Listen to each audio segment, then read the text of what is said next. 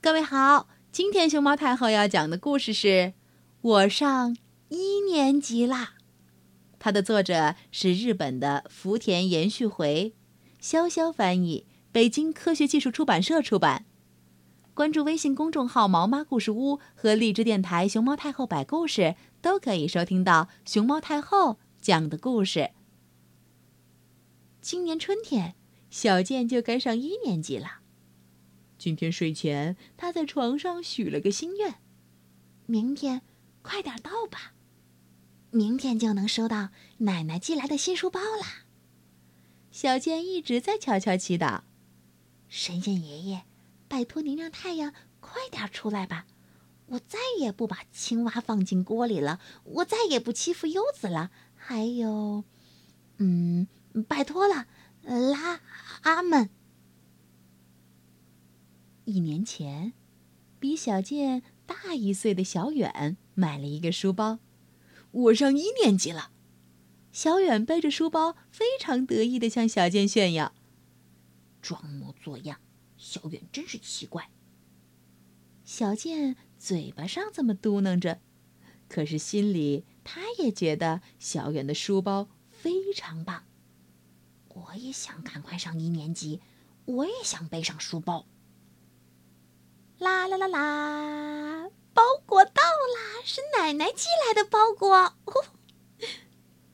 中午，书包终于到了。这是一个乌黑乌黑的新书包，比乌鸦还要黑。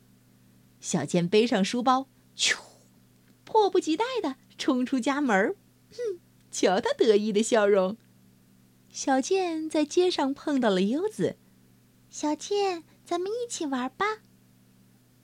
不行，我不再跟幼儿园的小不点儿一起玩了。为什么呀？我上一年级了。小健拽了拽肩上的书包，说道。然后他从口袋里掏出一只潮虫，扔进了优子的点心袋里。哈哈，嗯，走了，小不点儿。看呀看呀，闪闪发光的新书包，小健心里反复的喊着这句话。他巴不得所有的人都能看到他的新书包。小健挺起胸，用力甩开手臂，嘟嘟嘟，吹着哨子大步向前走。打扫卫生的阿姨看见小健，忍不住笑了。坐在长椅上的大哥哥大姐姐也偷偷的笑了。小健。生气的瞪了他们一眼，哼！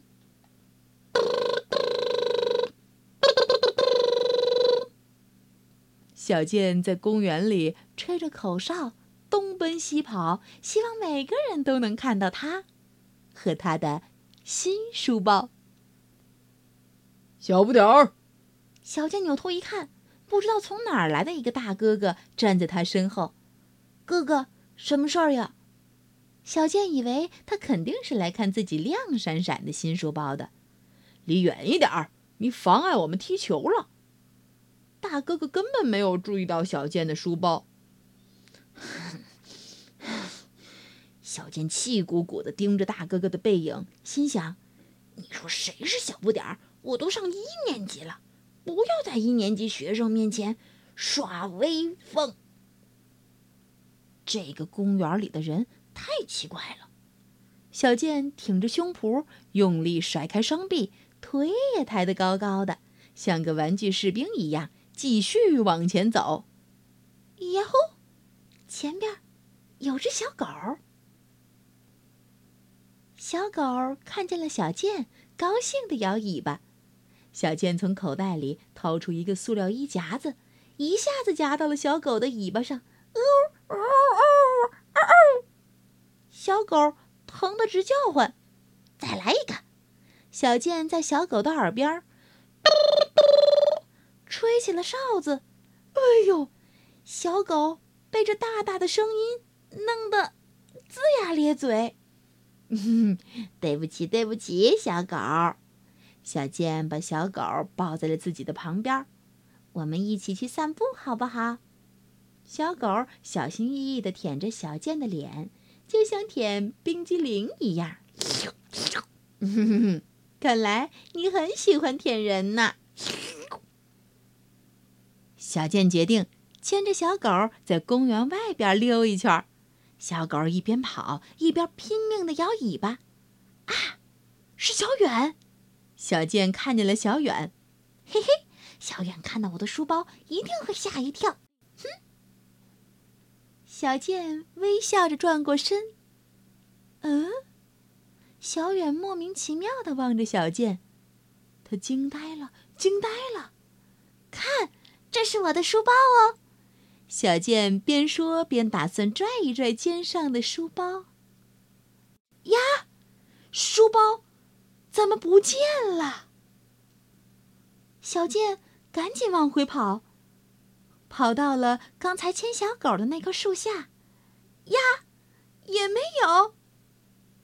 小健明明记得书包挂在了这棵树上，可是现在树上什么都没有。他的眼泪一下子就涌了出来。啊！他大声哭起来，嘴都快咧到耳朵后边了。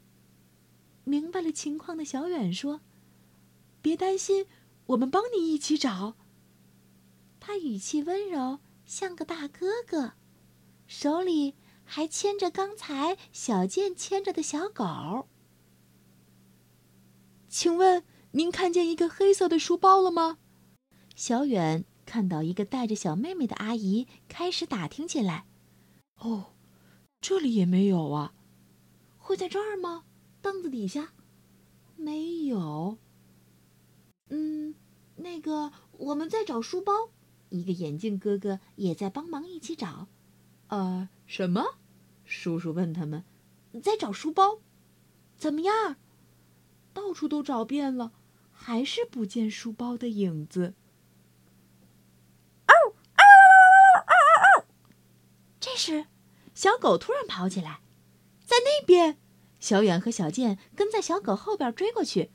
公园的正门口围了一群人，呀！